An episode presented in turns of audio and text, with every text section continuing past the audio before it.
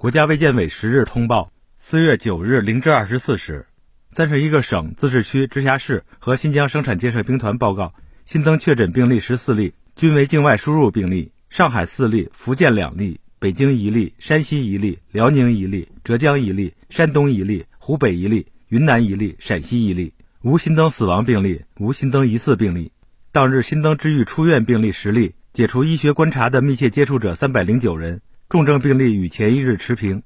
境外输入现有确诊病例一百九十九例，其中重症病例两例，现有疑似病例两例，累计确诊病例五千四百一十一例，累计治愈出院病例五千两百一十二例，无死亡病例。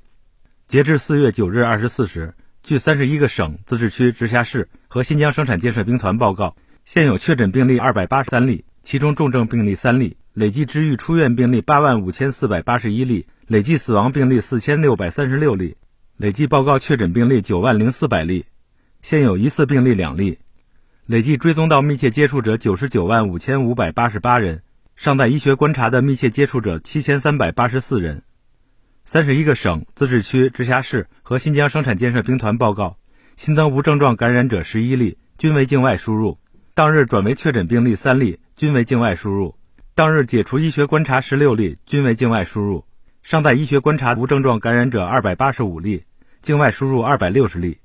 累计收到港澳台地区通报确诊病例一万两千六百六十六例，其中香港特别行政区一万一千五百六十三例，出院一万一千一百八十六例，死亡二百零七例；